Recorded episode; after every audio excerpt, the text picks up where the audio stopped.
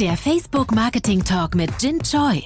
Dein Interview-Podcast mit inspirierenden Gästen aus der Marketingbranche.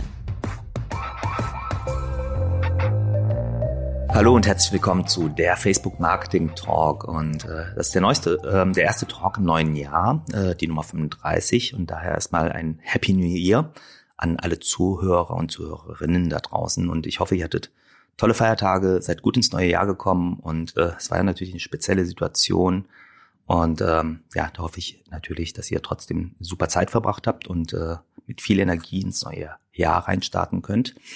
Heute zu Gast, äh, man könnte fast sagen, ein Traditionsgast im Facebook Marketing Talk, äh, Philipp Westermeier. Ich glaube, das ist so eine der wenigen Personen im digitalen Business und digitalen Marketing, den ich wirklich nicht vorstellen äh, muss. Ähm, er ist Gründer der OMR und äh, der Online Marketing Rockstars und äh, hat äh, um die Online Marketing Rockstars Marke herum natürlich unheimlich viele Aktivitäten aufgebaut.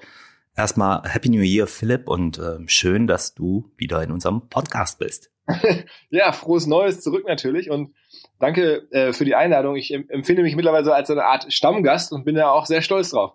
Du bist so eine Art äh, Dieter Bohlen für uns, ja. Der kommt immer wieder zurück in die Jury. Einmal im Jahr ja. darfst du dann, ja. du, ich, ich habe viele Namen für dich. Ich könnte dir auch sagen, du bist eine Art Podcast-Dinosaurier. Ja. Also, solange, ich, solange nichts mit Wendler zu tun hat, bin ich zufrieden. ich hoffe auch, dass du äh, der Extinction nicht ausgesetzt bist. Nee, aber ich glaube, nee, wir freuen uns ja immer wieder, dass du da bist. Und ähm, die Folgen mit dir haben dann ja halt auch einen bestimmten Charakter. Und zwar einfach mal einen Ausblick zu geben, welche Themen du in diesem Jahr kommen siehst. Und ähm, jetzt im Warm-up zu diesem Gespräch haben Philipp und ich ja schon auch mal über das letzte Jahr gesprochen. Ungefähr vor elf Monaten hatten wir gemeinsam den letzten Podcast und das war einer meiner letzten Termine vor dem Lockdown. Da war ich noch in eurem Studio gewesen und da haben wir noch, äh, ja, schon ja in die Zukunft geguckt, sag mal, was bringen die nächsten Monate? Wird es Events geben im letzten Jahr? Wird es die nicht geben? Ähm, ja, jetzt wissen wir, wie es gelaufen ist. Ne? Ja. Ähm, Philipp, was nimmst du aus dem Gespräch letztes Jahr noch mit? Was ist dir da hängen geblieben und äh, was ist eigentlich alles passiert bei euch? Ja, also ich glaube, ähm, was dann gekommen ist, das kann ja keiner wissen. Ne? Also da konnte keiner ahnen. Wir haben da uns ja auch dann irgendwie ganz liebevoll bemüht, irgendwelche Prognosen abzugeben. Aber ähm, am Ende ist es dann ja doch so krass gekommen. Ich glaube, niemand hat das so genau erwartet und wir auch nicht. Das, das weiß ich noch. Ähm, ich habe auch tatsächlich bis vor, bis vielleicht zehn Tage oder zwölf Tage vor der Absage auch nicht mehr vorstellen können, dass wir das Event nicht äh, machen können würden. Ich hätte dann gedacht, Mensch, bestimmt können Events im Herbst stattfinden. Das hätten wir dann zwar nicht gemacht, aber das hätten dann vielleicht andere gemacht. Dass das nicht geht, dann hätte ich gedacht, irgendwie über den Sommer, naja, wir werden wieder Events sehen im, im Frühjahr 2020. Dass das jetzt auch nicht geht, ähm, ja, das ist, lernt man halt permanent dazu. Äh, ich bin im Nachhinein froh, dass wir uns so aufgestellt haben über das letzte Jahr, dass wir jetzt relativ eventunabhängig sind für den Moment hm. Ähm, weil, weil wir einfach sozusagen unsere Systematik geändert haben und jetzt nicht darauf gehofft haben, möglichst schnell wieder ein Event machen zu können, ähm, aber gar nicht, wie gesagt, nicht deswegen, weil wir schon eh wussten, dass es nicht gehen würde, sondern weil wir einfach gesagt haben, okay, wir nutzen jetzt die Chance und gehen unseren OMR-Weg weiter und bauen eine Medienmarke auf, die ganzjährig präsent ist. Und da hatten wir dann zumindest ähm, den richtigen Riecher, die Glück, dass das jetzt natürlich passt in einer Zeit, wo man immer noch nicht genau absehen kann, wann gibt's wieder Events. Aktuell sind ja die Prognosen so im Markt äh, im zweiten Halbjahr. Aber nach allem, was wir erlebt haben, kann man das natürlich jetzt auch nicht zu 100 Prozent äh, sagen. Hm, hm.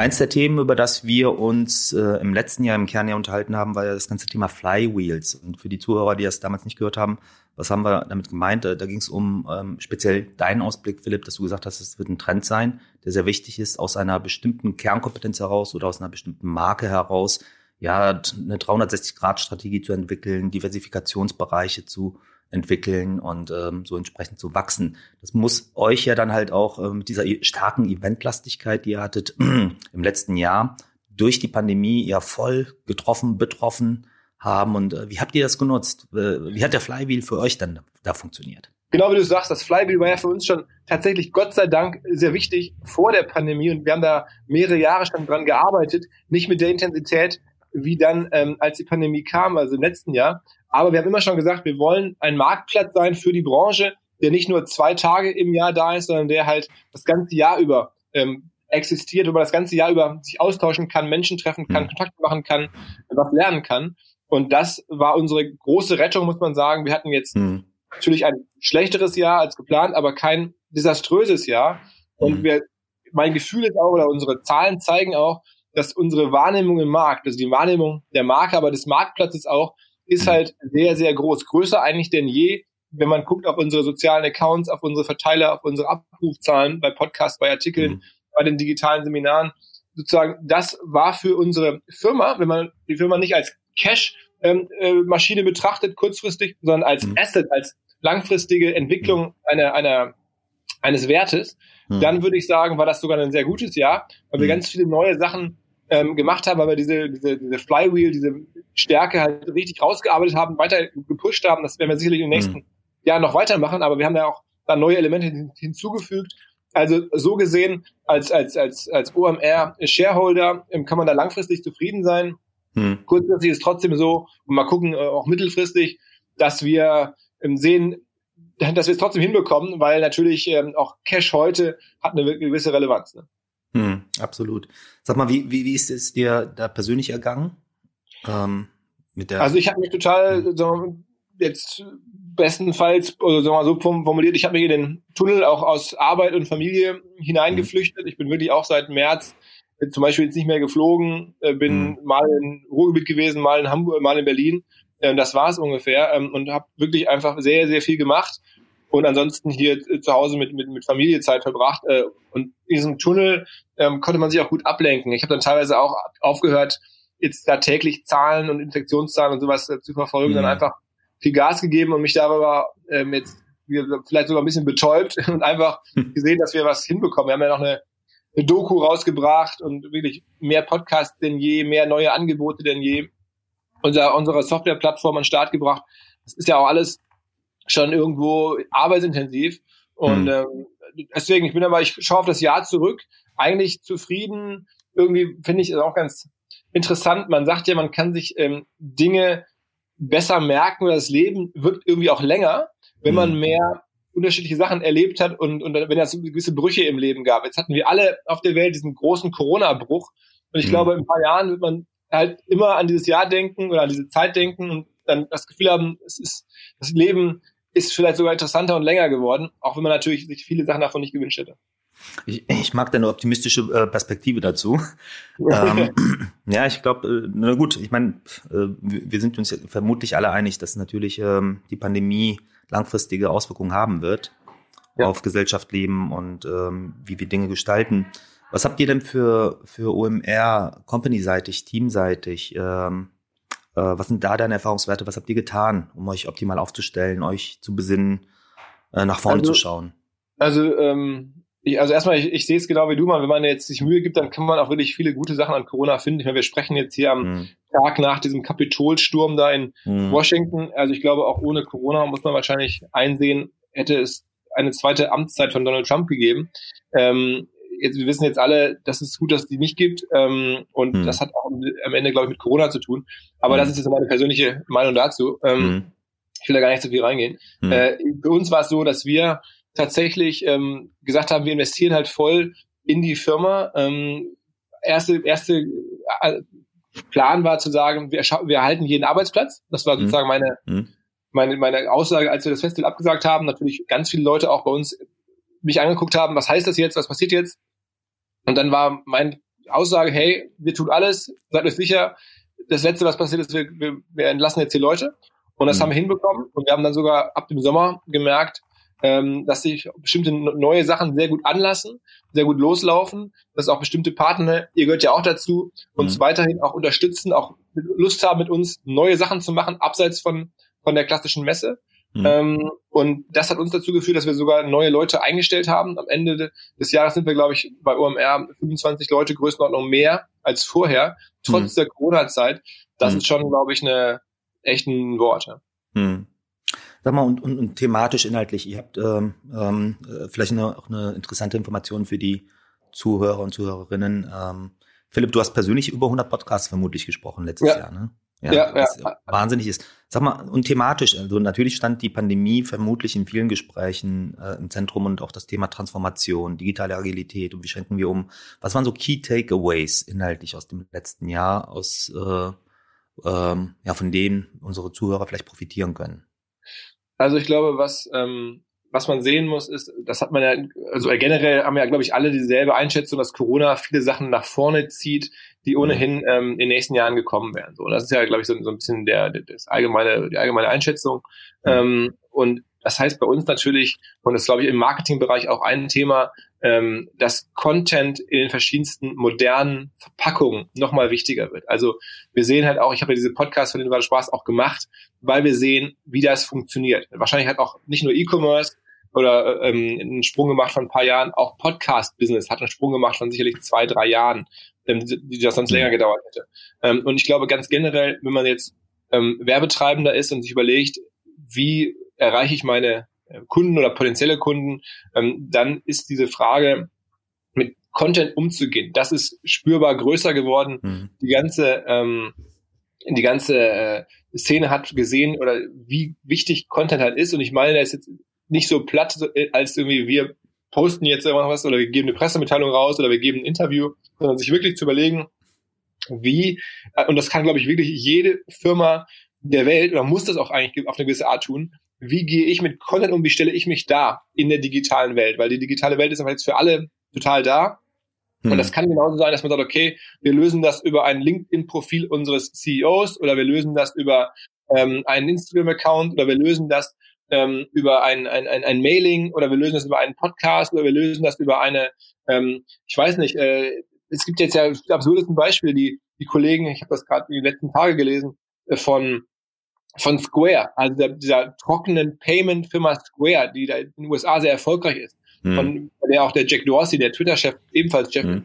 ähm, die haben jetzt tatsächlich irgendwie überlegt und sind wohl kurz davor, eine Streaming-Plattform zu kaufen. Tidal heißt die. Da fragt mhm. man sich, was soll das? Warum kaufen jetzt so Square-Leute eine Streaming-Plattform? Das hat doch eigentlich im ersten Blick nichts miteinander zu tun. Aber ich glaube, dieser ähm, Jack Dorsey ist da nicht umsonst ein Visionär. Der sieht halt, welche Rolle Content spielen kann, auch in ungeahnten Bereichen, also wie auch eine Streaming-Plattform für Videos oder für Musik, wo die meisten mhm. Künstler drauf sind, weil die aktuell noch Jay-Z gehört, wie das mhm. einer Payment-Plattform helfen kann. Also das ist, glaube ich, die Denke, die man immer mehr sehen wird, wo jetzt im letzten Jahr auch mein ganz klarer Blick war, wie können wir damit arbeiten? Wir haben zum Beispiel ein neues Podcast-Format gestartet, ein, ein, äh, mhm. täglichen Börsen-Podcast und haben uns auch gefragt, wer kann sowas gebrauchen, mit wem kann man sowas gut machen? Und mhm. sind dann zum Beispiel in Deutschland bei Trade Republic gelandet, so der ähm, führenden Trading-App.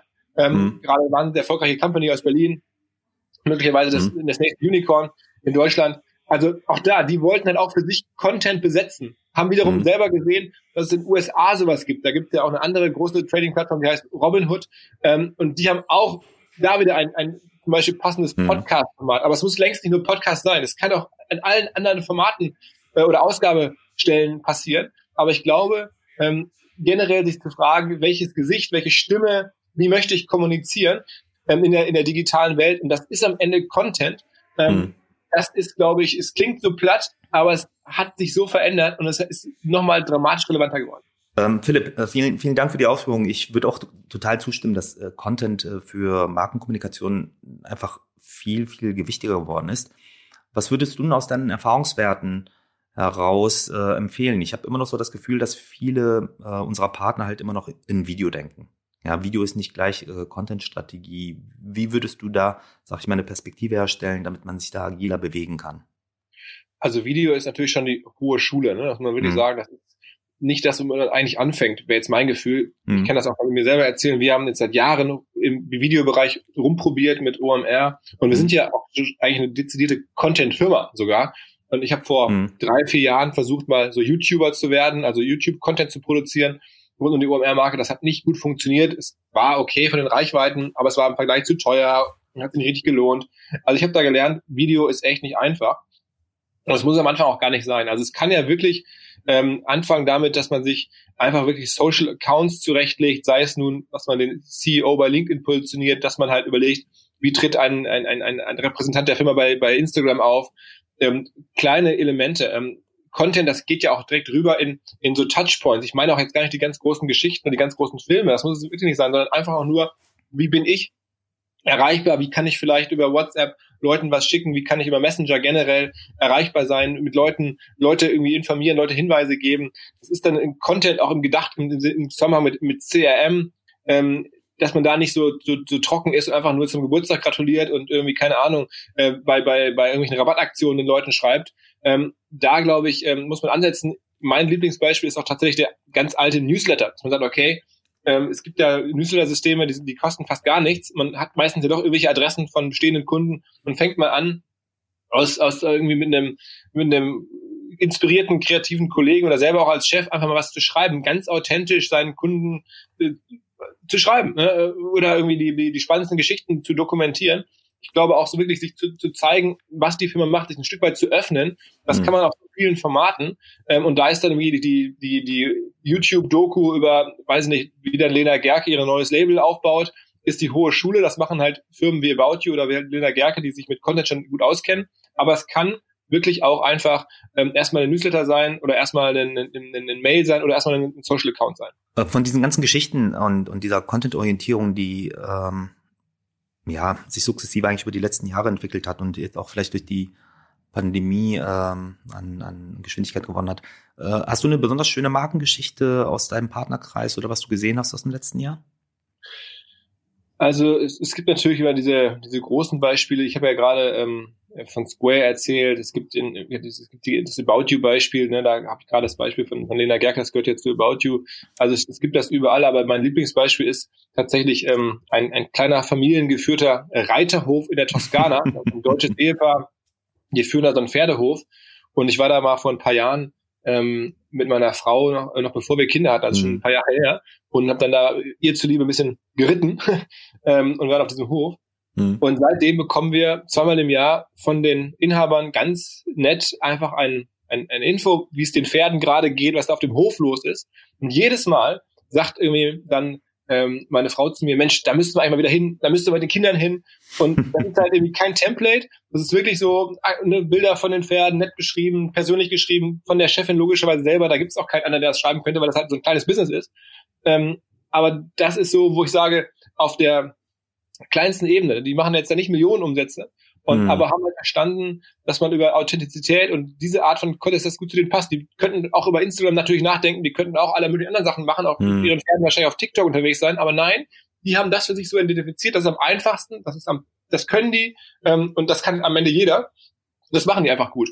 Und das ist eine Geschichte, wo ich sage, wenn die das können, dann brauche ich mhm. mit keinem modernen Startup darüber reden, dass sie einen E-Mail-Verteiler aufbauen, das ist einfach gar kein, das ist ein No-Brainer. Ne? Das, also mhm. das ist so ein, so ein Ehepaar, die da vor 20 Jahren hingezogen sind, die sind jetzt nicht die digitalaffinsten da in den toskanischen Bergen. Ähm, mhm. Also ähm, das ist so eine Geschichte, wo ich sage, und es funktioniert halt so gut, so gut, dass wir wirklich mhm. jedes Mal Diskussion haben. Ich reite nicht so gerne, ähm, ob wir das wieder hinfahren sollen. Ähm, und dieses Jahr hatte ich Gott sei Dank dann das Glück, dass wir da nicht hinfahren konnten. Aber weißt du, wie, wie stark das wirkt, ähm, sieht man daran, dass wir wirklich nach jeder Mail von denen hier zu Hause Diskussion haben. Also äh, besser aus deren Sicht könnte es gar nicht sein. Das scheint bei euch auf jeden Fall in der Familie Westermeier einen Reibungspunkt zu geben. Äh, das spürt man deutlich, hört man durch, äh, deutlich durch. Du sag mal, aber damit Philipp, da, damit sprichst du eigentlich ein, ein, als eines der, ja, wie soll ich sagen, Marketing-Trends äh, 2021 an, und zwar die Tech-Agentur Hotwire. Die sagt, äh, dass es in diesem Jahr eine Renaissance of the Old Marketing Tools geben wird, also Mails, Webinars, Audio, Video Calls, ähm, you name it. Ähm, würdest du dem grundsätzlich zustimmen oder äh, wohin? Ja, also das ist ein Element, ne? muss man schon mhm. sagen, das ist sicherlich ein Element, das auch jetzt äh, nicht erst in diesem Jahr wieder aufkommt. Also man sieht jetzt ja auch mit der Ent Entwicklung von Substack zum Beispiel, der amerikanischen mhm. ähm, ja, Publishing- und E-Mail-Firma, ähm, ähm, was da alles so passiert. Ähm, da tut sich viel, das ist auch nicht erst seit diesem Jahr, aber das würde ich mhm. auf jeden Fall zustimmen. Aber ich sehe halt auch, ähm, dass in den ähm, Kanälen, so diesen sozialen Kanälen, die jetzt vielleicht nicht so klassisch sind, obwohl sie auch schon ein paar Jahre da sind, dass das auch weitergeht und einfach eine Geschwindigkeit hat. Wenn ich mir mhm. angucke, wie Instagram sich entwickelt, wie aber auch ähm, TikTok sich entwickelt, als Beispiel, ähm, da glaube ich, dass das was ist, was uns in den nächsten Monaten ebenfalls sehr, sehr stark weiter beschäftigen wird. Und zwar nicht in dem Sinne, wie man das vor drei Jahren sagte, da kommen jetzt so Influencer. Ähm, mhm. Ich glaube, das ist ähm, äh, diese, diese, diese großen Beauty-Influencer, die jeder vor Augen hat, die jeder irgendwie kennt. Ähm, das ist die Geschichte von vor drei Jahren, die gibt es weiterhin, aber es gibt darüber hinaus halt so, so viel mehr. Es ist so ausdifferenziert ähm, und es ist einfach ähm, ja so überraschend nach wie vor äh, und auch von der Kraft her, welche Kraft mhm. mittlerweile dieses, diese Plattform gewonnen haben, dass mhm. das sicherlich eine Sache ist, wo ich mich nicht darauf verlassen würde, ähm, wenn man irgendwas macht, was das ausspart. Mhm. Das ist ja auch eine der größten Herausforderungen für unsere Partner neben der inhaltlichen Fragestellung. Also äh, wie, wie funktioniert, wie wird Content gefüllt, wie connecte ich das mit der Marke? Vor allem auch die Content-Generierung, ne? das ist ja eine riesen Herausforderung. Absolut, absolut. Das ist auch meine Lieblingsanekdote da zu Instagram, dass dann halt mhm. häufig wird gefragt, Mensch, ja, ähm, was muss ich denn da machen? Wir wollen da ja auch mitspielen. Und dann gibt es mhm. halt so Firmen, die dann so einen Post die Woche oder eine Story noch besser äh, in der Woche mhm. machen oder so und dann das abgestimmt haben mit den verschiedenen Bereichen einer Firma und dann geht da mal so eine Story raus. Und wenn man das sieht, dann kann man direkt sagen, okay, das wird's nicht sein, so wird man mhm. das nie gewinnen können. Mhm. Ähm, aber ich, äh, du musst halt Frequenz haben. Du musst halt wirklich ja auch auf Output kommen. Das ist ja das Krasse bei, bei den, bei, auch gerade bei Instagram. Ich meine, du weißt am besten, mhm. ähm, was man für eine Frequenz an Output braucht. Teilweise sicherlich mehrere Stories am Tag, mehrere Posts die Woche. Sonst bist du da ja komplett tot. Ähm, und das können sich halt Firmen häufig gar nicht mehr leisten. Wenn man sich auch anschaut, zum Beispiel, wie sich sowas entwickelt, wie jetzt unsere großen Sportartikelfirmen der Welt, ne? also eine mhm. Nike, Adidas, eine Puma, das sind ja am Ende auch alles schon fast ähm, Social Media Firmen gewesen. Da geht's ja nur geworden. Da geht's ja nur darum, wer hat jetzt die Kooperation mit Jay-Z, wer hat die Kooperation mit Rihanna, wer hat die Kooperation mit, weiß ich nicht, Kanye West, wer, wie können diese Stars mit ihren Netzwerken den jeweiligen Firmen helfen, voranzukommen. Da geht, das ist ja wirklich eine eins zu eins Frage. Content, Stars, Reichweiten auf Social Media, die am Ende helfen, in dem Falle Turnschuhe zu verkaufen. Aber das ist das Game im Turnschuhbereich. Das ist fast das einzige Game. Mhm. Also darüber entscheidet sich das Wohl und Weh von so großen Traditionskonzernen mit, mit, mit, mit Milliardenbewertungen. Mhm. Da sieht man halt, wo die Reise hingeht. Und ähm, da kann man nicht mehr mitspielen, wenn man sagt, okay, ähm, meine, meine PR-Chefin ähm, twittert einmal die Woche was. Das ist zu mhm. wenig, das ist nett und das ist Hygiene, aber das ist niemals ähm, das, mit dem man irgendwie vorankommen kann. Hm, hm. Ich glaube, das das ganze Thema Community und Bonding über Communities, über, ja, ich meine, das sind ja, das sind ja alles Love-Brands jetzt auch gewesen, die du genannt hast. Also wenn wir uns über eine Nike und eine Running Community oder Adidas unterhalten, das ist, das ist sehr naheliegend, ne? Ich glaube, dass viele Partner, und das ist auch irgendwo High Interest, das ist cool, das ist fancy. Ich glaube, dass viele Partner am Markt schwer beschäftigt sind. Sag mal, wie soll ich mich in diesen neuen Medien, an sozialen Medien manövrieren, wenn ich keine Love-Brand bin? Hättest mhm. du dazu eine Perspektive? Also, wie soll ich eine also, Zahnpasta inszenieren, ja? Ja, ist natürlich vollkommen richtig. Ich, das ist ein Vorwurf, den ich häufiger höre. Ist, man macht es nicht so einfach, als, als Marketingbeobachter auf die großen Marken zu gucken. Und was ich jetzt hier gerade bei Turnschuhen, die ja nun jeder braucht, erzähle, ist aber trotzdem wahr. Und es gibt wirklich Communities für alles. Wer das hm. nicht akzeptiert, der ist häufig einfach, glaube ich, äh, zu faul. Aber man sieht ja wirklich, dass Menschen ihre Produkte lieben, ihren Job gerne machen. Das gilt halt hm. für Imker, für Schlachter, für Leute, die Wald- oder Gartenarbeiten machen. Man muss nur gucken, was auf den Plattformen los ist. Es gibt bei LinkedIn, bei Instagram Communities wirklich für alles Mögliche, für Sekretärinnen, die sich da austauschen, jeweils in den Kommentaren. Ähm, so Communities können ja auch überall leben. Ob sie nun auf Twitch mhm. leben, da gibt's dann irgendwie Grill-Communities ähm, oder wie gesagt Honig-Communities bei Instagram. Es gibt die Garten- und Landschaftsbau-Community und Sekretärinnen-Community bei LinkedIn. Also es plattformübergreifend gibt es wirklich zu allen Themen ähm, Communities und die müssen natürlich dann nicht mehr so groß sein. Also man muss ja mhm. gerade zum Beispiel mit Blick auf B2B auch akzeptieren, dass bestimmte Themen bei Design einfach kleiner sind. Und nicht jeder mhm. braucht Turnschuhe und wenn es dann da um Garten- und Landschaftsbau ähm, Communities geht, dann müssen die halt nicht so groß sein. Aber ähm, trotzdem gibt's die, oder wenn es dann auch um, um ein schweres Gerät, Spezialmaschinen mhm. geht, mhm. auch dazu gibt es teilweise Communities,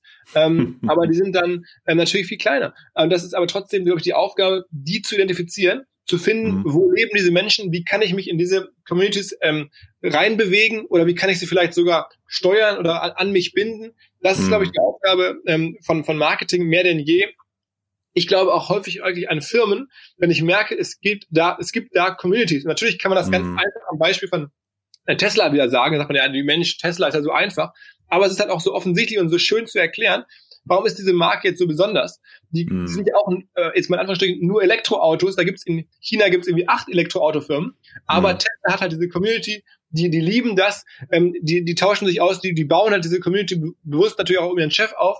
Aber sowas gibt es halt auf verschiedensten Punkten, nicht in der Dimension, aber ähm, das gibt's. Ich hatte vor kurzem eine Diskussion äh, mit den Leuten, die ähm, die Audi-Händler betreuen und hier in Hamburg mhm. auch so viele Audi-Zentren mhm. haben. Auch die können natürlich wiederum Communities aufbauen rund um Personen, die Audis lieb, lieben und in Hamburg leben. Also auch sowas geht. Also ich lasse mir eigentlich nicht einreden, dass es viele Produkte mhm. gibt, wofür es nicht auch ähm, eine gewisse Art von Liebe, Begeisterung ähm, oder die Möglichkeit, zumindest auch über fachliche Sachen ähm, besteht, Communities zu bauen. Vielleicht kleiner, aber die Chance ist da. Ähm, mhm. Und da muss man vielleicht dann auch natürlich anders denken. Das geht nicht mit dem großen Geld und mit, mit Rihanna und, und, und, und, und Jay-Z, aber mhm. das geht.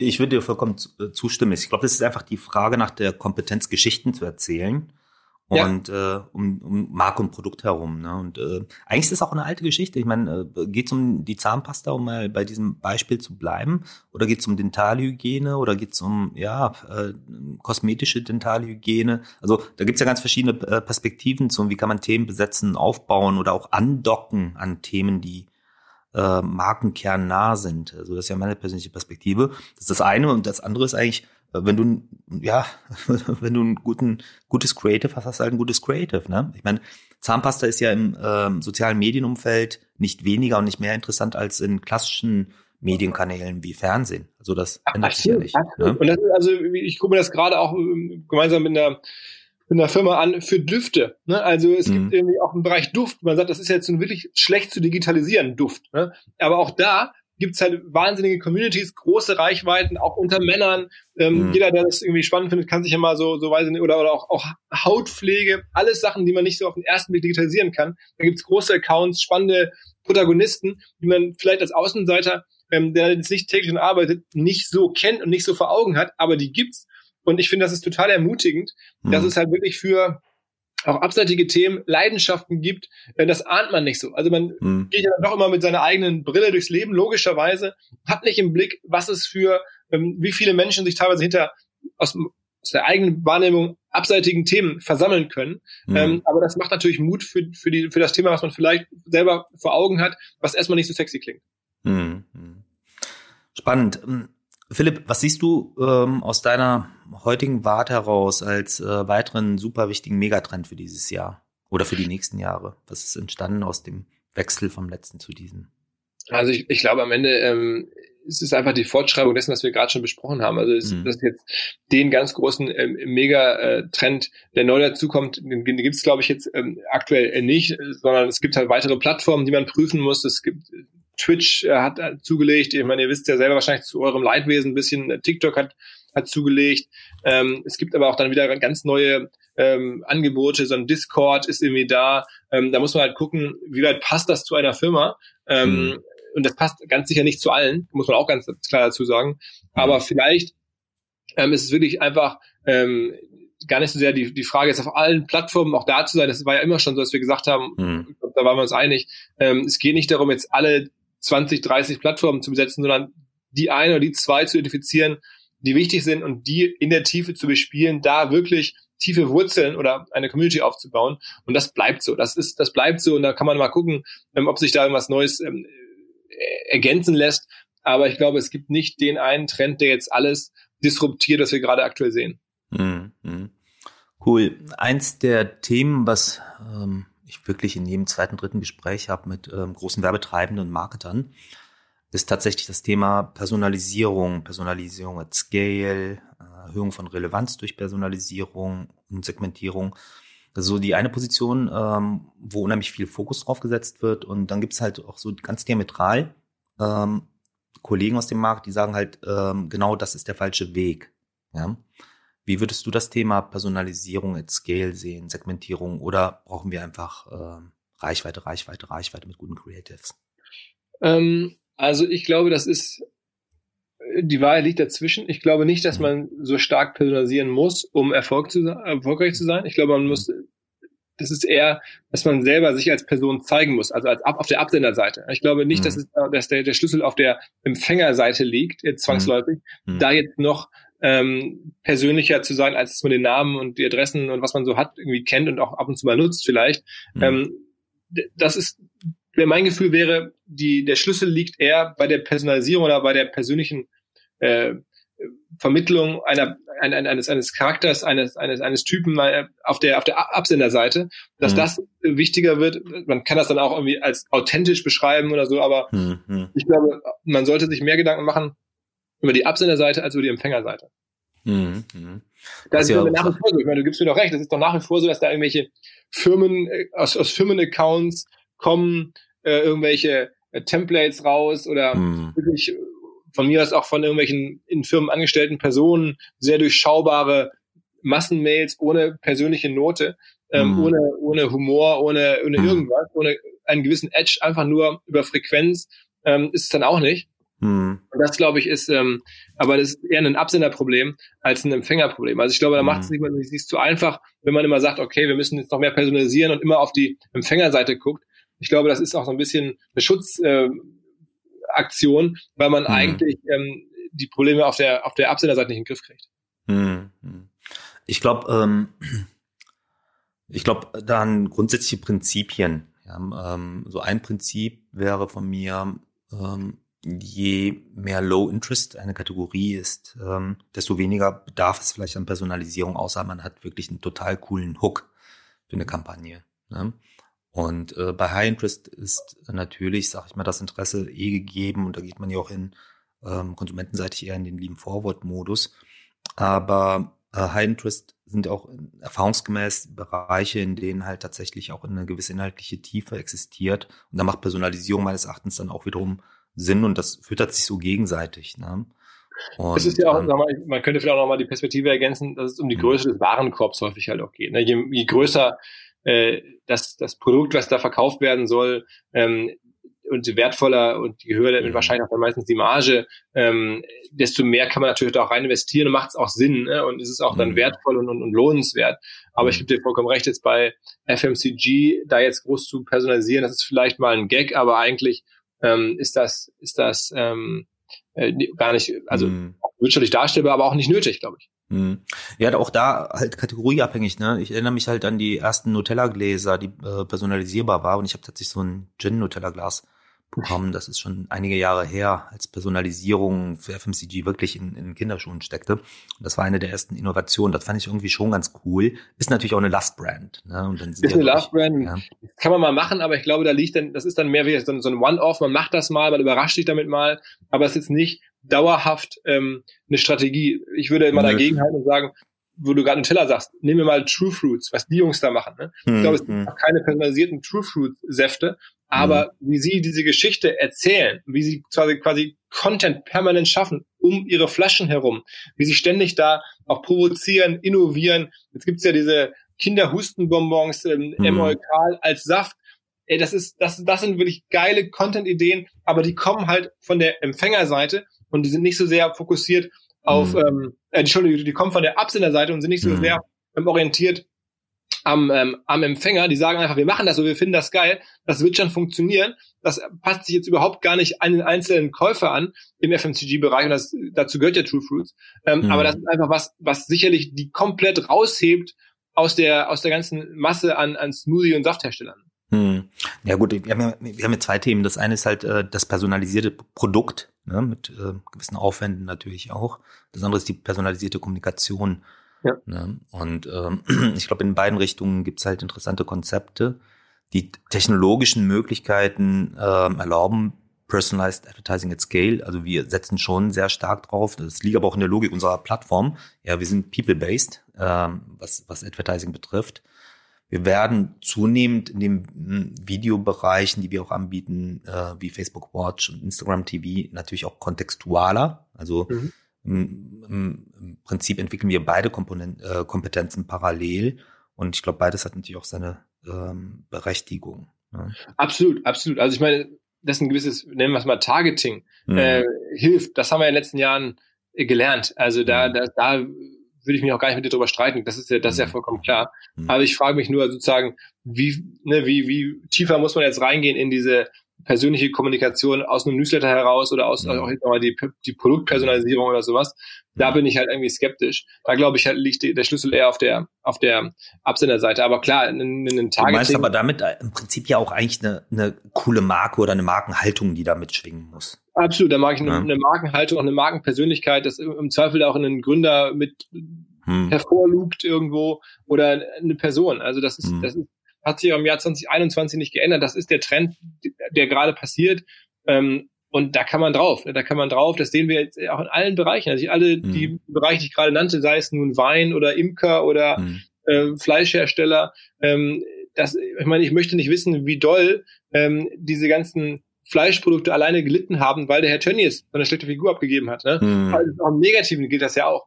Ähm, also ich glaube, ähm, dass, dass ähm, äh, dass, dass man, ich, ich will das nicht überstrapazieren, weil das ein bisschen mhm. so, so banal ist und es ja auch überall zu hören ist, Haltung und so, aber hm. ähm, das ist, ist ich würde das den Wort, das Wort auch nicht verwenden, ich irgendwie zu, zu lame finde, aber hm. ähm, natürlich geht es darum, so ein bisschen herauszustechen. Das, das hm. kann man ja nicht, nicht bestreiten. Man muss ja irgendwie herausstechen. Hm. Ein weiteres ähm, zentrales Thema, was ähm, speziell die großen Werbetreibenden im Markt äh, im Moment beschäftigt, ist das ganze Thema Third-Party-Data und First-Party-Data äh, im Kontext einer Cookieless Future. Mhm. Ne? Und äh, ja, wir haben weitere Themen, wir haben das iOS 14 Update, äh, wir haben natürlich die ganzen sich ähm, ausgestaltenden ähm, Datenschutzregelungen. Ähm, Wie ist deine Position dazu? Also, ähm, es ist auf jeden Fall eine komplizierte Welt. Ich glaube, mhm äh, dass man sich darauf schon einstellen muss, dass irgendwie dieses Cookie-Thema immer weiter in den Hintergrund äh, gerät. Auf der, äh, auf der einen Seite, auf der anderen Seite ähm, gibt es seit Jahren diese Sorge, ähm, uns brechen die Daten weg, das Marketing, wie wir es kennen, wird so nicht mehr funktionieren, das verschwindet. Und es ist dann, dann doch nie so dazu gekommen. Es gab dann immer wieder neue Möglichkeiten, ähm, neue Workarounds. Also ich würde mich jetzt wundern, ähm, wenn da jetzt in der Breite die Targeting-Möglichkeiten oder die, die sich verändern.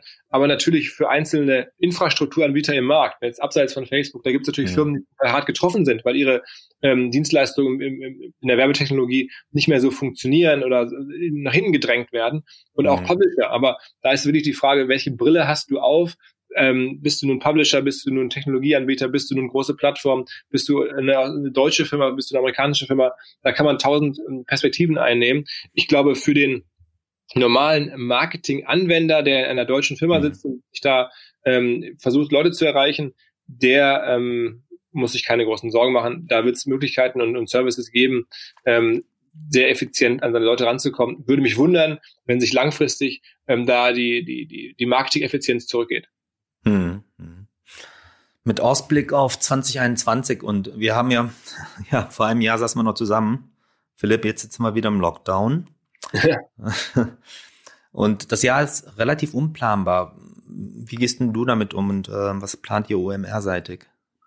Also wir haben jetzt gesagt, wir ähm, verschieben erstmal das Event, was ja normalerweise bei uns im Mai immer stattfindet, ins hm. zweite Halbjahr. Das ist unsere Arbeitshypothese, dass wir hoffen, ähm, hm. dass wir im zweiten ähm, Halbjahr was machen können. Ähm, aber wir müssen das jetzt noch nicht entscheiden. Wir brauchen immer, immer so ein ja, halbes Jahr Vorlauf. Das heißt, wir könnten da bis, bis März, April äh, warten. Dann halt plus sechs Monate wäre halt immer noch ein sinnvoller Termin im zweiten Halbjahr. Ähm, mhm. damit so, so, so, so sind wir gerade unterwegs. Wir haben natürlich auch Gott sei Dank jetzt genug zu tun mit anderen Themen. Ähm, die wir anfangs ja schon besprochen haben, rund um die mhm. Plattform. Unsere Software-Reviews-Plattform frisst echt viel Zeit und Aufmerksamkeit, aber auch Podcasts und so. Also wir blenden das jetzt erstmal aus und, und versuchen uns auf die Dinge zu konzentrieren, die wir wirklich auch beeinflussen können äh, und versuchen dann ready zu sein, wenn man das Gefühl hat, jetzt kann man wieder loslegen. Mhm. Darf ich hier eine persönliche Frage ähm, stellen? Ja, klar. Hat dich das genervt, dass die die Max vorgezogen hat? Ach, ähm, nee, also äh, überhaupt gar nicht. Also ich ähm, habe das auch wahrgenommen tatsächlich und ähm, aber bin da total entspannt. Ich, ich mhm. sehe uns da anders als, äh, als die sehen sich auch anders ähm, und äh, mhm. machen ihr Ding. Ich also ich versuche wirklich da auch auf unsere Plattform zu gucken. Ich hätte mich jetzt geärgert, das wäre trau traurig gewesen, wenn wir jetzt eine Termindopplung gehabt hätten am selben äh, Datum. Das, das, mhm. Aber wie gesagt, ich habe mich da jetzt nicht groß an den Mexiko-Terminen orientiert, auch gar nicht, weil ich das jetzt ähm, aus Arroganz heraus, sondern weil wir es auch mhm. einfach gar nicht können. Weißt du, wir haben äh, die mhm. Möglichkeit, in bestimmten Terminen unser Event zu machen. Das gibt uns ja auch ein bisschen die Messe vor. Äh, die mhm. warten jetzt auch nicht darauf, wann wir jetzt gerade Lust haben, ähm, was zu machen oder wieder, wieder, wieder, wieder die Möglichkeit haben. Mhm. Ähm, und das, dann, da kann man jetzt nicht zu sehr ähm, rechts und links gucken. Und wie gesagt, ich, ich ähm, bin auch mit denen übrigens im Austausch, äh, mit dem Dominik mhm. immer wieder, mhm. ähm, auch gerade mit Blick aufs zweite Halbjahr, weiß ja keiner, was kommt. Vielleicht kann man da auch irgendwie kooperieren ähm, und, und da gemeinsam versuchen, das zweite Halbjahr zu gestalten, wenn das überhaupt geht. Ähm, mhm. Also ich bin da, also da, da mache ich mir wirklich gar keine Gedanken drüber. Ich finde, ähm, das ist eine ganz coole Haltung, Philipp, ähm, die du da rüberbringst, weil ich glaube, es bringt auch nichts jetzt, wenn ich euch gegenseitig an Karren fahrt. Wir, sind, äh, wir stecken alle da, glaube ich, in der gleichen Situation. Beide Veranstaltungen haben ihre Relevanz. Äh, wie kann man das lösen, so dass es funktioniert in so einer Art äh, Frenemy-Beziehung vielleicht sogar. Ne? Ja, genau. Und, und, es ist jetzt ja auch wirklich eine, eine sehr ungewöhnliche Situation, ähm, die wir ja alle nicht, nicht, nicht wollten. Ne? Und, und mm. ehrlicherweise, ähm, ich kann noch gar nicht genau sagen, inwieweit wir jetzt mit den Kollegen dann da ähm, terminlich äh, kollidieren oder nicht, das wird man sehen. Ich, ich glaube, auch die wissen ja gar nicht, ob sie ihr Event mhm. jetzt machen können oder nicht. Ähm, also da jetzt, äh, ich glaube, das Einzige, was da immer Sinn macht, macht, ist sich auszutauschen, im Gespräch zu sein, mal zu überlegen, was man gemeinsam machen könnte. Und alles andere muss man mal abwarten. Ne? Mhm. Jetzt im Kontext von Flywheel, äh, da flüsterte mir ein Vögelchen was ins Ohr in Richtung Impfstoff und dass ja. ihr da halt auch tatsächlich äh, in dem Thema involviert seid. Ist das richtig? Ja, ganz am Rande ähm, dürfen wir in Hamburg ein bisschen helfen ähm, beim, beim Betrieb des, des Impfzentrums. Da haben wir äh, Personal mit äh, aufgebaut ähm, und Kollegen von uns ähm, ja, sind jetzt da äh, wirklich bei der, bei der Ablauforganisation. Natürlich haben wir mit der medizinischen und den ganzen Themen gar nichts zu tun. Das läuft alles über die fachlichen Stellen bei der Stadt, bei den, mhm. über Ärzte natürlich, aber da gibt es ja auch ganz viel so drumherum, so eine Halle zu betreiben und so. Und ähm, da konnten wir uns einbringen, ja. Wahnsinn. Das ist äh, schon ein ziemlicher Stretch vom äh, Markenkern hinten fort, aber ich finde es cool, dass ihr das macht. Ne? Ja, also das war jetzt ja auch nicht so, wo wir uns jetzt irgendwie ähm, aktiv gesagt haben, Mensch, äh, darauf, da bauen wir jetzt eine Firma zu, sondern das hat sich ergeben und hm. sicherlich damit zusammen, dass wir ähm, auch sehr viel Erfahrung einfach haben im Betrieb der, der ganz konkret Hamburger Messehallen. Ne? Das hm. machen wir nun normalerweise immer, dass wir da zig Hallen äh, betreiben, wissen, wie das geht, ähm, was man aus den Hallen rausholen kann. Hm. Ähm, das ist ja doch ein bisschen komplexer, als man das so meint, mhm. ähm, so, so, eine ja so solche so eine Landschaft dazu betreiben. Mhm. Und ähm, da hat auch die Messe, glaube ich, ein großes Vertrauen zu uns über die Jahre und mhm. ja, deswegen passte das, dass wir da vielleicht eine Rolle spielen. Das ist meine Wahrnehmung. Ja. Mhm. Gute Sache. Und sag mal, wie siehst du die Marktentwicklung für uns? Ähm, oder gibt es von deiner Seite aus Fragen auch an, an, an mich? Also klar, ich meine, alle fragen sich, glaube ich, die zentrale Frage ist, was, was wird aus, wie geht's mit WhatsApp weiter? Wäre natürlich meine Frage. Ich ich glaube, bei, bei, den, bei, bei Instagram sieht man die Dynamik, bei Facebook sieht man auch ein bisschen die Dynamik. Ähm, bei WhatsApp ähm, ist einfach die Frage, was, was macht ihr draus? Das Ding ist ja mhm. wahnsinnig mächtig. Ähm, klar. Äh, ich habe jetzt wieder seit ein paar Tagen äh, kein gutes Backup gemacht und wurde jetzt einmal erwischt, weil mir ein Handy weggeschmiert ist. Ähm, und jetzt habe ich fehlt mir ein bisschen WhatsApp-Backup und dann sehe ich, was das für eine Macht hat. Ähm, deswegen mhm ich glaube, die eine der spannenden Fragen, die ich hab, äh, an euch habe, ist, was wird aus WhatsApp so in den nächsten mm, 18, 20 Monaten?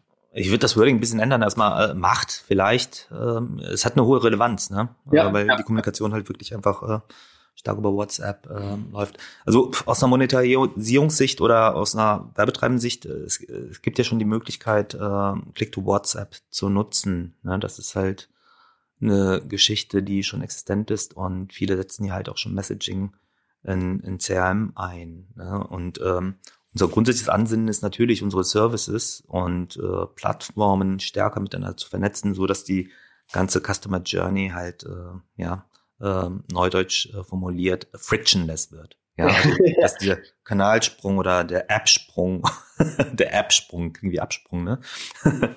dass, äh, dass diese ganze User Experience ähm, ja, nahtlos wird. Und, und ich glaube, in, in dieser Konstellation liegt natürlich auch die Stärke, wenn du dir halt mal anguckst, dass wir Instagram, Facebook ähm, und, und, und WhatsApp und das äh, und natürlich Messenger, nicht zu vergessen, ne, äh, in unserem Portfolio haben. Und ähm, damit hört die Komplexität ja nicht auf. Du hast ja dann halt innerhalb der ähm, jeweiligen Plattformen komplett unterschiedliche Bereiche. Ja, wenn du mal überlegst, halt, dass Stories sich halt fast horizontal durch äh, äh, alle Plattformen von uns durchzieht. Jetzt haben wir noch äh, Reels. Ähm, das, das sind ja äh, und, und Facebook Watch und Instagram TV. Das sind ja Welten in Welten. Ne? Ja. Und ähm, darauf wird unser Fokus liegen. Und ähm, ich glaube nicht, dass es Push-Werbung äh, sehr zeitnah geben wird in WhatsApp, ja, weil das einfach ja. auch mit der Art und Weise, wie die Plattform aufgestellt ist, äh, überhaupt nicht harmoniert. Ja, und mhm. wir sind people-centric. Und das, ähm, also es gibt ja zwei Logiken. Das eine sind natürlich, wir sind wir eine werbefinanzierte Plattform. Ja, das ist das Kerngeschäftsmodell. Auf der anderen Seite sind wir absolut people first, weil äh, wenn wir keine Relevanz für die Menschen haben, und wenn unsere Plattformen inhaltlich nicht aufgehen, ja, dann verbringen die Menschen einfach weniger Zeit auf unseren Plattformen. Und dementsprechend würden wir in einer, in einer Vermarktungsrelevanz auch sinken. Ne? Also das eine bedingt das andere. Hm. Ja. Ja, aber ich, also, ich hm? das Messenger-Thema, ähm, ich finde, super clever gespielt. dass jetzt die einfache Lösung wäre ja gewesen, wir gehen da in Push. Ne? Das wäre sozusagen der klassische Weg, ähm, das schnell zu Geld zu machen. Der andere Weg ist sicherlich langfristiger komplizierter, ähm, auch für euch, auch für die Nutzer vielleicht ein bisschen. Ähm, aber da ist natürlich wahnsinnig viel Kraft, wenn man sich überlegt, was halt dieses äh, Messenger-Commerce ähm, jetzt schon auch äh, für Möglichkeiten bietet. Man sieht es ja auch teilweise, ne, wie kleinere Business ja, natürlich. super clever machen. Wir haben uns jetzt mit OMR tatsächlich, wir machen das ja gar nicht so oft, an der Firma beteiligt. Hm. Ähm, der, der ehemalige Captain und Sun Gründer, ne? der hat ja mal hm. ganz über Instagram seine mhm. Sun aufgebaut, mhm. ähm, diese, diese ähm, Uhrenmarke. Ja, klar. Und der macht jetzt eine neue Firma. Und zwar mhm. macht er jetzt ähm, eine Firma, die heißt Charles. Und die mhm. machen halt Messenger-Commerce. Also er macht wirklich Klamotten und Messenger-Lösungen. Und ähm, auch natürlich auf Basis von WhatsApp. Mhm. Und ähm, da macht er halt die, ähm, die Content-Management-Systeme, die ähm, mhm. Warenwirtschaftssysteme, die man sozusagen an diese Plattform direkt andocken kann. Ja. Und ähm, da sieht man halt, also ich glaube da auch, dass da die Reise hingeht, deswegen haben wir uns da beteiligt und mhm. deswegen bin ich auch so neugierig, weil deswegen habe ich dich gerade gefragt. Ja, nee, du, wir, wir nennen das Conversational Commerce ähm, mhm. und ist innerhalb unserer ähm, strategischen Ausrichtung natürlich ein, ja, ein toller USP, den wir haben. Ne? Also nicht nur eine strategische Säule, sondern tatsächlich einfach auch ein USP, weil wir da natürlich äh, viele Kompetenzen haben über Messaging äh, an und für sich, ne, über das Thema Messaging. Und ähm, darüber hinaus glaube ich halt auch das ganze Thema Customer Relationship Management auf Basis von Dialogfähigkeit über Messaging äh, und die verschiedenen Arten von Use Cases, die man abbilden kann. Lead Generation, ähm, Informationsvertiefung, Kundenservice, ähm, Rückkanal für alle möglichen Bedarfe, ja, dass das halt ein extrem wichtiges Thema sein wird und ganz schnell äh, Fuß fassen wird. Wir haben letztes Jahr so ganz bummelig mal ein neues Ad-Format auf den Markt gebracht. Äh, das hieß, ähm, das ist ein Ad, äh, Click-to-Call. Ja, äh, viele haben ja noch ein klassisches CRM über Telefoniedienste und ich glaube, so einer der Marktführer ist zum Beispiel ähm, die Deutsche Telekom, die beschäftigen ja Tausende von Mitarbeitern, ne? Also einfach mhm. mal als Beispiel genannt. So Click-to-Call ist dann natürlich super interessant, weil du dann halt äh, verschiedene ja, Use Cases und Marketing-Zielsetzungen direkt kommunizieren kannst und dann halt tatsächlich auch ohne Bruch, ja, aus dem Ad-Format heraus das Callcenter anrufen kannst. Also das sind so Geschichten, wo ich persönlich glaube, äh, Conversational Commerce, ähm, bruchfreie Kommunikation, nahtlose Kommunikation mit ähm, Customer Relationship ähm, Services, das ist ähm, etwas, wo wir ähm, komplett äh, ja eine Steigerung der User Experience, der Markenerfahrung und der Marken-Mensch-Verbindung ja, am Ende des Tages äh, kommen sehen.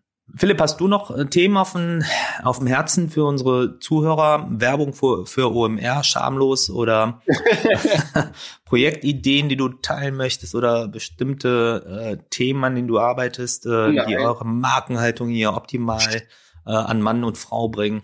Nee, Jetzt also, die Chance. Ja? Also ich hoffe, dass Menschen einfach Spaß haben an OMR. Ich hoffe, dass viele, die es jetzt hier hören, OMR natürlich schon kennen und, und auch wissen, was wir machen, auch Bock haben, wenn es dann wieder geht, zu einem Event zu kommen eines Tages oder einen Podcast von uns zu hören ähm, und die uns, die uns bislang noch nicht kannten, das wir mal ausprobieren. Wir sind da wirklich sehr, sehr bemüht, kann ich glaube ich sagen, und haben da auch schon viele positive Feedbacks bekommen und größere Reichweiten. Also hört euch das mal an, was wir da so machen, oder schaut euch das mal an. Und als letztes vielleicht, was mir sehr, sehr am Herzen liegt jetzt bei OMR, ist unsere Softwarebewertungsplattform. wo wir gesagt haben, das ist unsere Antwort, digitale Antwort auf die Messe, dass wir gesagt haben, statt der Messe gibt's halt jetzt 24-7 die beste Business-Software ähm, bei OMR, da kann man sich angucken, ähm, was Firmen ähm, so anbieten und vor allen Dingen, was andere Menschen, andere Firmen halt nutzen und über diese jeweilige Software zu sagen haben. Das ist ja das Spannende. Ne? Also dass man wirklich sagt, okay, ich muss jetzt hier eine Videoconferencing-Software einkaufen. Ich sitze jetzt hier bei, weiß nicht, bei Gardena Gartenschläuchen und brauche jetzt eine Videoconferencing-Software für, Software für die Firma. Welche nutze ich denn? Und dann kann man bei uns wirklich nachgucken, welche gibt's da und was sagen andere Menschen darüber. Ich weiß, hier bei Facebook nutzt Blue Jeans. Ähm, ich glaube, das best geratete bei uns ist aktuell entweder Google Meet oder Zoom. Ähm, also so, da, da, kann man natürlich fragen, wer hat bei euch entschieden, ohne bei OMR nachzugucken? ähm, also weißt du, das gibt's ja wirklich für Payment, für, für Shopping-Software, für Personalsoftware. Es gibt ja eigentlich, wir wollen das aufbauen wirklich für alle Software-Kategorien, ähm, die man sich vorstellen kann. Ähm, kommen natürlich aus dem Marketing, erstmal dann auch E-Mail-Marketing-Software, ähm, SEO-Software, all das. Und ähm, da bin ich stolz drauf, wir haben jetzt 5000 Bewertungen von echten Menschen, die über mhm. die Software äußern das ist mein Pitch. Also wer ähm, OMR ähm, Gefallen tun möchte, nehmt einfach bei uns an der Bewertung teil, guckt euch eine Software aus, die ihr gut kennt und sagt, was ihr daran gut und schlecht findet. Super, Philipp. Ähm, das war jetzt einmal das schamlose Bewerben dieser Software, ja. aber das macht ähm, Softwareplattform, Bewertungsplattform, ähm, ja. aber das macht totalen Sinn. Unterstützen wir gerne. Und ähm, Philipp, vielen Dank für das spannende Gespräch. Vielen Dank auch für die Offenheit, auch äh, in Bezug auf äh, ja die persönlichen Dimensionen und ähm, deine ganz spannenden ja, Ausführungen und Überlegungen zu den aktuellen Themen. Äh, danke dir. Mich, danke dir. Danke, dass ich immer wieder dabei sein darf. und ich freue mich schon aufs nächste Jahr. Ja, absolut, absolut, wie gesagt. Ja. Die Podcast-Dinos, ja, ja. ja. Cool, Alles vielen Dank. Okay, hört rein. Ciao, ciao. Ciao, ciao. Nächsten Dienstag eine ganz besondere Folge der Facebook Marketing Experten mit allen fünf Hosts und äh, mir. Ja, gemeinsam schauen wir im Detail auf das Jahr 2021 bei Facebook, Instagram und WhatsApp und da sollte der Philipp dann vielleicht auch nochmal reinhören. Vielleicht haben wir da noch ein paar weitere Neuigkeiten äh, zu speziell WhatsApp. Ne? Genau. Und wenn ihr noch nicht genug habt, dann besucht fb.me slash Facebook Marketing und äh, dort findet ihr natürlich alle Podcast-Episoden, auch Webinare. Und meldet euch gerne bei unserem Newsletter an. Ne? Dann bleibt ihr natürlich auch up to date zu allen Themen rund ums digitale Marketing bei Facebook. Vielen Dank, tschüss und bis zum nächsten Mal und habt einen super Jahresstart. Das Facebook Update. Deine wöchentliche Podcast-Dosis aus erster Hand rund um das Thema Digitalisierung. Jetzt abonnieren in der Podcast-App eurer Wahl und up to date bleiben. Dieser Podcast wird produziert von Podstars bei OMR.